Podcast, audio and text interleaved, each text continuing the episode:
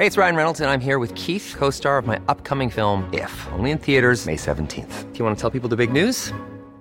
All right, I'll do it. Sign up now and you'll get unlimited for $15 a month in six months of Paramount Plus Essential Plan on us. Mintmobile.com slash switch. Upfront payment of $45 equivalent to $15 per month. Unlimited over 40 gigabytes per month. Face lower speeds. Videos at 480p. Active Mint customers by 531.24 get six months of Paramount Plus Essential Plan. Auto renews after six months. Offer ends May 31st, 2024. Separate Paramount Plus registration required. Terms and conditions apply if rated PG. Te lo cuento, te lo cuento. Tu dosis diaria de noticias. Hola, soy Pau Mendieta y aquí te va tu dosis diaria de noticias. ¿Te lo cuenta? Te lo cuento. Al infinito y más allá. Estados Unidos lanzó al robot Perseverance a una misión para encontrar rastros de vida en Marte. La NASA está convencida de que todavía puede haber vida en Marte, pues el planeta rojo estuvo lleno de agua durante 1500 millones de años. Y aunque las razones por las que su atmósfera empezó a desaparecer son un misterio, los científicos creen que todavía pueden encontrar evidencias de esto, o de plano algún tipo de vida que haya sobrevivido. Por eso, la NASA lanzó ayer una misión espacial que transporta al robot Perseverance. Más detalles. El vehículo de exploración, que tiene el peso y tamaño de un coche normal, planea llegar al cráter G0. Por si no te suena, este fue creado por un meteorito hace millones de años y después se llenó de agua formando uno de los lagos más importantes que existen en Marte. La nave viajará por 200 días a una velocidad de 40.000 km por hora y la idea es que llegue a Marte el 18 de febrero, donde se espera que también estén las naves de Emiratos Árabes Unidos y China, que también llegarán por esa fecha al planeta rojo. ¿No es miedo, es precaución? Donald Trump sugirió aplazar las elecciones presidenciales, supuestamente porque el voto por correo debido a la pandemia generaría un fraude electoral. Ayer Donald Trump se aventó otro de sus polémicos tweets sugiriendo que se debería cambiar la fecha de elección presidencial, planeada para el 3 de noviembre. Porque lo propuso, aunque no hay nada para confirmarlo, el presidente cree que los votos por correo generarían un fraude electoral enorme.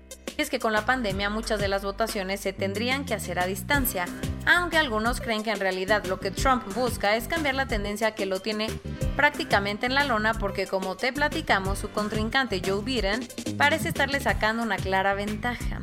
Pero puede hacerlo, mm, realmente sería muy complicado aplazar la elección, porque tanto el Senado como la Cámara de Representantes, controlada por los demócratas, tendrían que aprobar una reforma a la Constitución. Además, la ley es muy clara diciendo que el nuevo presidente tiene que tomar protesta el 20 de enero. Y por si fuera poco, el líder del Partido Republicano dijo que ni por guerras ni depresiones se ha cambiado la fecha. La pandemia sigue haciendo que la economía mexicana rompa todos los récords, al punto que ayer se reportó la peor caída del PIB en un trimestre en la historia del país. ¿Cómo estuvo el golpe? Según el INEGI, la economía mexicana se contrajo en un 18.9% a tasa anual en el segundo trimestre del año, acumulando la quinta contracción consecutiva. Lo preocupante es que el dato es mucho mayor al decrecimiento de 2.2% anual que se vio en el primer trimestre del 2020. Al respecto, AMLO dijo que ya se esperaban este golpe, pero que ya pasó lo peor. Y hablando del presidente, está tratando de conseguir medicamentos, vacunas y material sanitario a como de lugar. Así que finalmente va a constituir la distribuidora de medicamentos del Estado que propuso el año pasado. Ayer AMLO nombró a David León como encargado de esta distribuidora, por lo que el funcionario dejó la Coordinación Nacional de Protección Civil. Además, adelantó que México firmará hoy un convenio con la ONU para conseguir medicamentos y vacunas contra el coronavirus. Las investigaciones sobre el atentado contra el secretario de Seguridad Ciudadana de la Ciudad de México, Omar García Harfuch, dieron un giro interesante. ¿Qué pasó? La Fiscalía de la Ciudad de México está investigando las actividades inusuales de un alto mando de la Policía Capitalina que podría haber participado en el ataque a su jefe. Las autoridades no revelaron de quién se trata ni cuáles son esas actividades inusuales, pero ya identificaron a otros seis participantes del atentado, algunos pertenecientes al cártel Unión Tepito, por lo que esperan tener pronto una orden de aprehensión en su contra.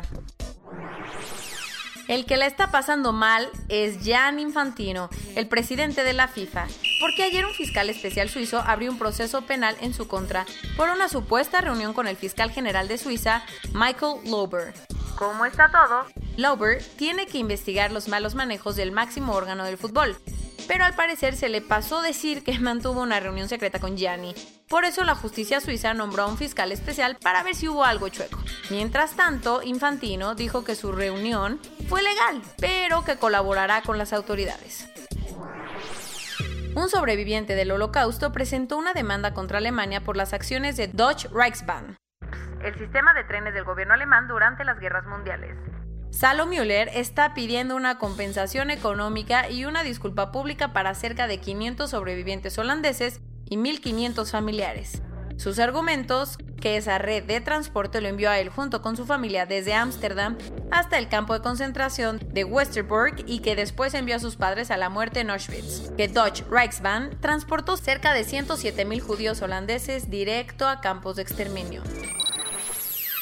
Corona News Global en el mundo. A nivel global ya hay más de 17.219.000 casos y hasta ayer en la noche al menos 669.000 personas habían muerto. Y en México, 416.179 personas se han enfermado de COVID-19 y desafortunadamente 46.000 han muerto. El Consejo Mexicano de Empresas de Diagnóstico Médico dijo que la COFEPRIS no está haciendo bien su chamba, ya que ha detectado la venta de muchísimas pruebas rápidas a domicilio. ¿Eso es malo? Sí, porque las pruebas serológicas solo dan información sobre cierto tipo de anticuerpos, no necesariamente si hay presencia del virus. El presidente López Obrador confirmó que los empleados del gobierno federal regresarán a sus oficinas hasta el 1 de octubre. Según Amesh A. Adalja, investigador de la Universidad Johns Hopkins, México podría tener más de 7 millones de contagios. ¿Cómo hizo el cálculo? Le parece raro que el porcentaje de mortalidad entre los contagios sea tan alto comparado con otros países, así que sospecha que no se están registrando todos los casos.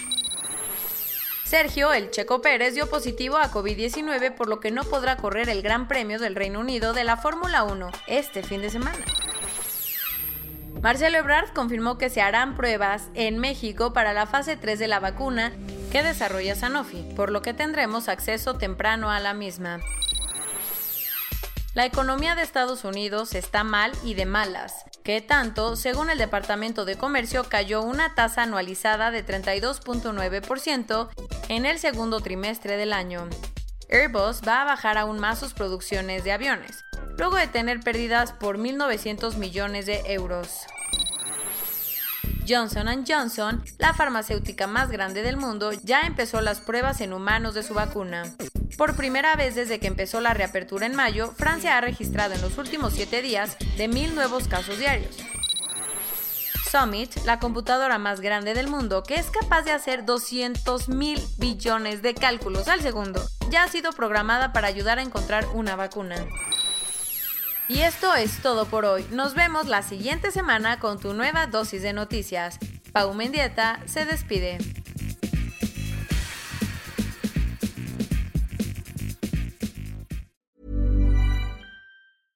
Hey, folks, I'm Mark Marin from the WTF Podcast, and this episode is brought to you by Kleenex Ultra Soft Tissues your ally to help tackle your allergy symptoms this season. I love the change of seasons, but nobody loves pollen and all those other things floating in the air that make you sneeze during this nice weather. Kleenex Ultra Soft tissues are hypoallergenic and allergist approved. So fight back against watery eyes and runny noses without worrying about irritating your skin. For this allergy season, grab Kleenex and face allergies head on.